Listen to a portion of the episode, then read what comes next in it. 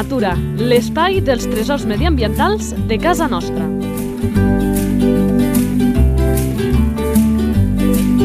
Un espai conduït per Francesc Balanyà.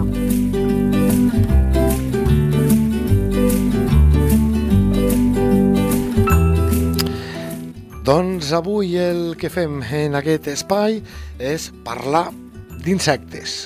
Els tenim una mica abandonats, però aquests animals que sempre, diguem-ho així, tenim criminalitzats, apartats, doncs nosaltres volem trencar una llança al seu favor. N'hi ha uns que mengen a part, són les que avui ens ocupen, són les papallones, i d'això en parlem, aquí ja saludem, amb l'Alfons Dolça, que és el director del Museu de les Papallones. Alfons, molt bones. Molt bona.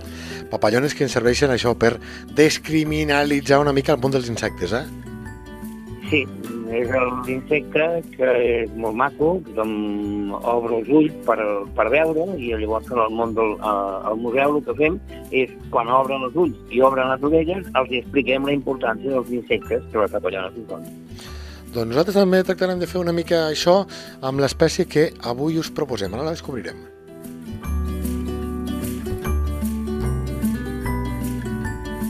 La fitxa tècnica. Normalment disparem, Nom comú. però l'Alfons em diu que hem d'anar directament a...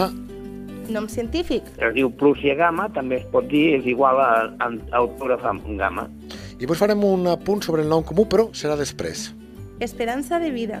Aquesta papallona pot viure com moltes d'aquestes que són migratòries i viuen sobre 25, un mes, que és el que la papallona viure. Alimentació. Aquesta papallona, precisament, eh, és una papallona que podríem dir que menja de tot. Nosaltres tenim un llistat de més de 260 tipus de planta que pot menjar l'oruga. Eh, és una de les que més. Eh, és polífera absolutament. Pot menjar de, de tot. Anem amb més qüestions. Hàbitat. Aquesta papallona la tenim, eh, la tenim a la província de Lleida perquè és una papallona migratòria i, i la trobem arreu. El que passa que és una papallona nocturna i la veurem més de nit que de dia. De dia la trobarem aturada en algun, algun puesto fosc, amagada esperant que vingui otra, una altra vegada la, la nit. Salut de l'espècie. La trobem en perill d'extinció, població estable, amb regressió... Mm, Aquesta papallona no té cap mena de perill, perquè n'hi ha moltíssimes, i si en un indret es fan algunes coses de, de, de molta...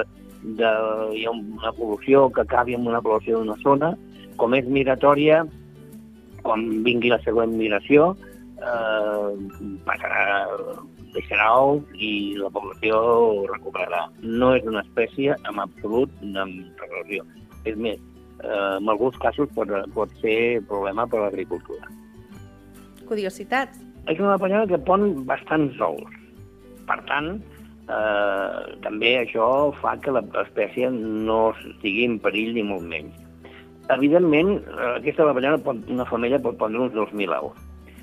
Tots els ous no surten mai, perquè la natura té els seus sistemes d'equilibrar aquestes espècies que tenen gran capacitat de reproducció.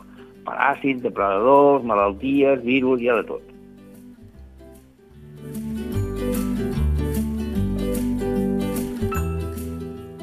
Toca saber com sabem quina és. Identificació a la natura. Una papallona que fa sobre uns 40 mil·límetres d'envergadura. Eh, és una típica nocturna, d'aquestes que veiem més grises, però té mol- molts dibuixos, però a les ales té una marca blanca o platejada, depèn dels individus, que eh, simula una lletra grega gamma. Per això se li diu gamma.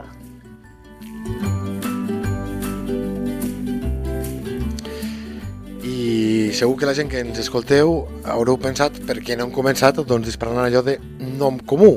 I és que amb les papallones no cada papallona catalana té nom comú i la gent que us ho dediqueu, que les coneixeu, que hi teniu passió al fons, doncs les esmenteu sempre directament pel nom científic. Eh?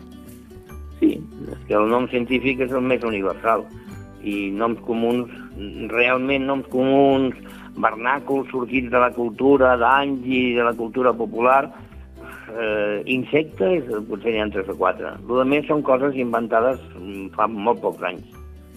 i per tant si estan inventades eh, estan poc exteses, no? Entenc jo.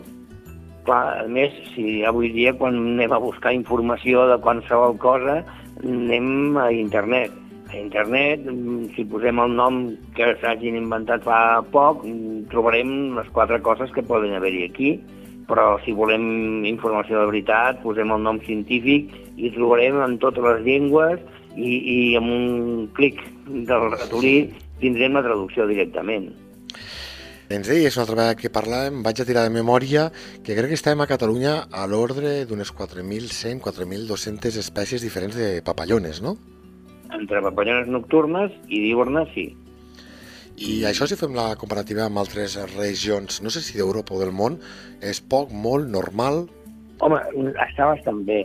Eh, Catalunya és una de les zones amb més biodiversitat d'Europa, juntament amb una zona de França, que és Baixos Alts, i el Massís Central i Grècia són les tres zones amb més biodiversitat.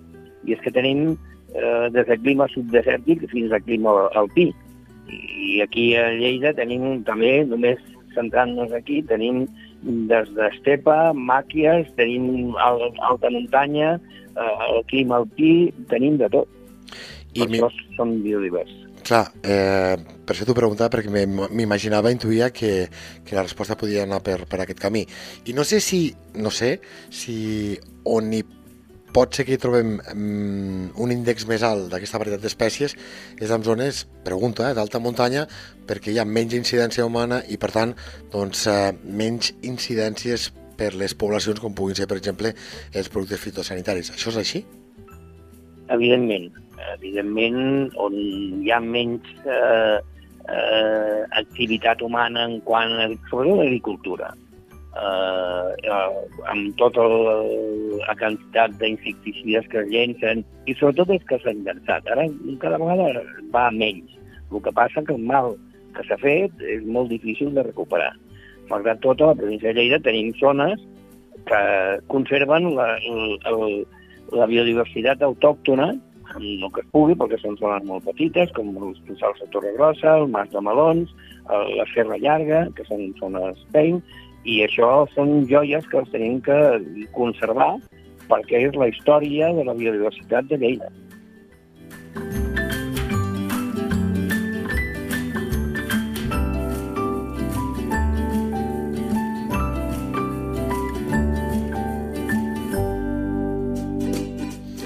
Vinga, va, que obrim la secció que més m'agrada.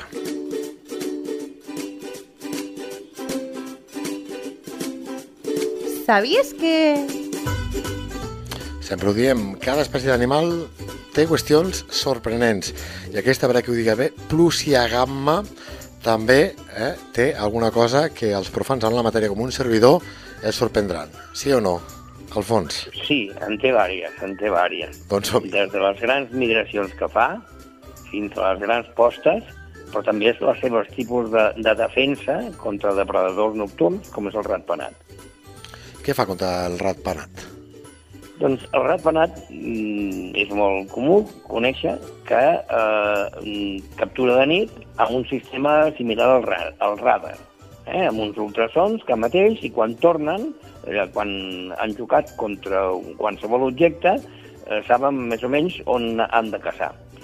Però aquesta papallona, quan detecta els ultrasons del, del ratpenat, mateix uns ultrasons que distorsiona el radar del ratpenat, amb el qual el, el ratpenat no la troba. Quin gran mecanisme de defensa, els antirradars. Sí, sí, això molt més abans que ho van inventar els americans amb aquests avions que també són invisibles al radar. Sí, sí, per, per això ho dic. I aquest, ara podria no què et pregunta, però aquest antiradar permet salvar-se amb ella mateixa o si hi ha algun altre insecte pel voltant que seria presa fàcil pels ratpenats, doncs també aquesta distorsió també acaba salvant amb alguna altra espècie. No, no, no només, eh, clar, el, si no troba aquests, però una altra papallona que voli, el ratpenat la veu perfectament distorsiona la, la ona que li arriba amb ella. Clar, clar, I no clar. li torna. Clar. Clar, que si algú se'n va a les xarxes de lleida24.cat, ja sabeu que pengem la fotografia de cada animal, també del nostre convidat, i la veureu. I aquestes antenes, no sé si aquesta fórmula de, de fer aquesta distorsió té a veure també amb el tipus d'antenes que té, que, que es veuen així, no sé, com més gruixudes, o té alguna cosa a veure això? No, amb les antenes de les papallones són elements olfactius. I aquesta papallona té un, com tota la seva família, els noctuïts, tenen unes antenes filiformes no gaire desenvolupades. Les que ho tenen més són les papallones més grans d'Europa i del món, els satúrnids, que tenen com una mena de pàmpols, que tenen un olfacte molt fi. Hi ha algunes papallones que poden trobar la femella eh, fins a 15 i 20 quilòmetres de distància per l'olor. Deies abans que pot ser que hi hagi diverses qüestions que ens sorprenguin d'aquesta espècie, de la plusiagamma. Què més en podem dir? A títol de curiositats o anecdotaris? És una papallona molt distribuïda, molt, eh, fan grans migracions des del sud d'Europa fins al nord d'Europa, però també van cap a Àsia. Nosaltres vàrem veure un principi de migració, precisament a Lleida, que un diari de Lleida ens va avisar, escolta, em sabeu d'una plaga que ens deien que hi havia moltes, uns dies van aparèixer moltes. Llavors vam, vam interpretar que era un principi de migració. En aquells moments nosaltres estàvem fent l'estudi del Parc Nacional d'Aigües Tortes i la vam veure passar, a milions passaven. Llavors ens vam posar en contacte amb un grup belga que feia eh, estudis sobre migracions de tota mena d'animals i hi havia guaites per tota Europa. Bueno, total, que la papallona va travessar els Pirineus, per la Vall d'Aran, va agafar el Garona, del Garona, seguint el Garona com si fos una autopista, arriba a Bordeus, gira a la dreta, vorejant la costa, arriba a, a, la, a la Bretanya, allà es divideix en dos grups, uns cap a les Illes Britàniques i els altres, vorejant la costa, en 25 dies dels que, que es va veure a Lleida, van arribar a Finlàndia. Fixa't tu.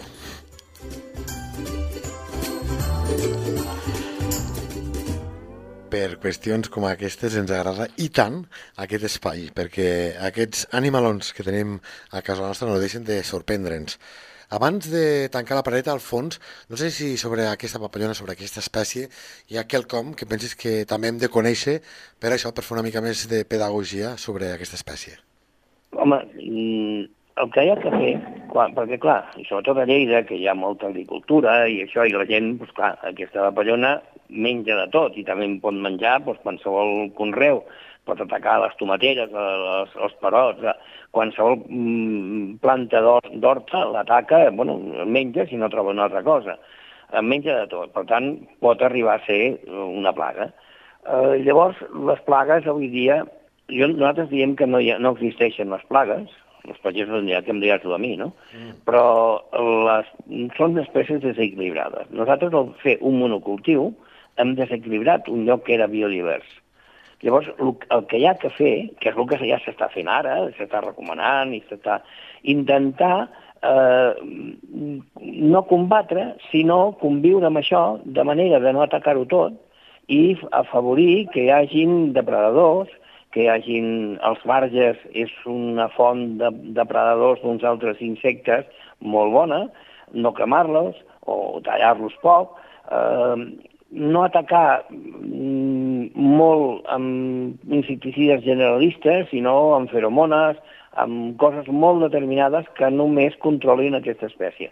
Això hi ha especialistes mm, que en saben més que jo, però és que es va això, a reequilibrar el medi, però el, que el, el problema és que està massa de, desequilibrat.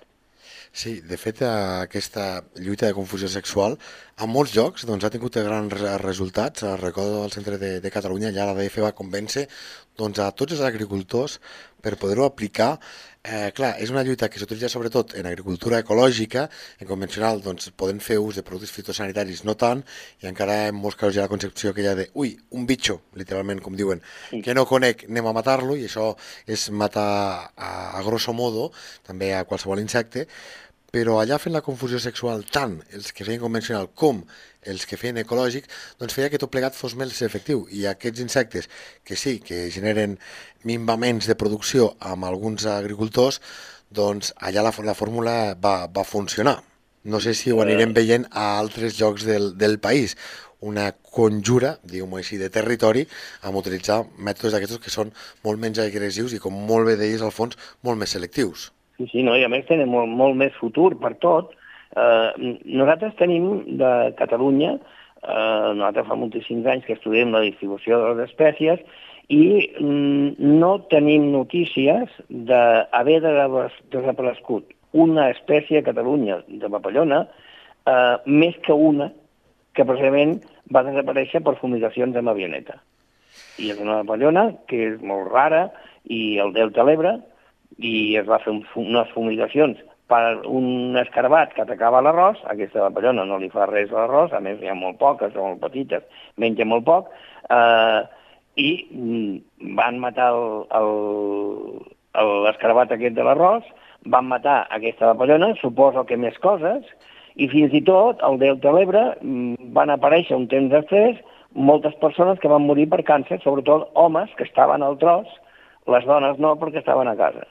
Uh, va ser tot una, un, un, un, una manera de veure el, la problemàtica de fumigar amb avionetes de manera discriminada, doncs ens han carregat una espècie que és molt rara, i els únics exemplars coneguts que hi han catalans els tenim al museu, perquè els que es va, el que el va descobrir, el va depositar al Museu de Barcelona, el dia, l'any 34, doncs amb tota la guerra i tot això, doncs aquests exemplars van desaparèixer.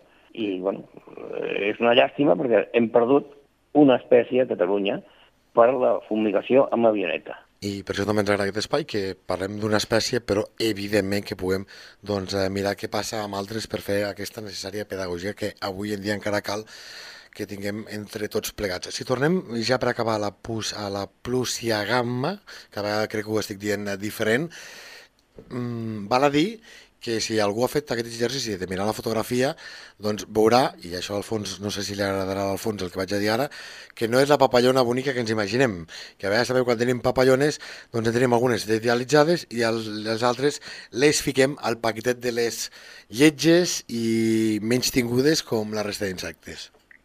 Sí, bueno, no, no és de les més maques, de les esplèndides, amb cues grans, de moltes coloraines, però, però, però és aquí i fa la seva funció i és un element més de la biodiversitat. La biodiversitat es mantén en una espècie amb l'altra i aquest és un ús més d'una gran xarxa que si comencem a tallar nusos, la xarxa caurà. I nosaltres som un nus més de la xarxa, no som una altra cosa.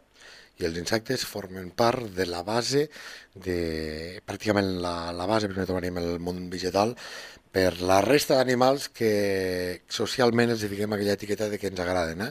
Doncs bé, Són la principal font de proteïna del planeta. Així de senzill. Doncs ens ha fet aquesta pedagogia l'Alfons, el director del Museu de les Papallones de Catalunya, que un cop més li agraïm des d'aquests micròfons aquesta nova pedagogia. Amb ell, de ben segur, seguirem parlant de papallones en les següents edicions d'aquest espai. Alfons, Dolça, moltes gràcies. A vosaltres, quan vulgueu, ja estic aquí.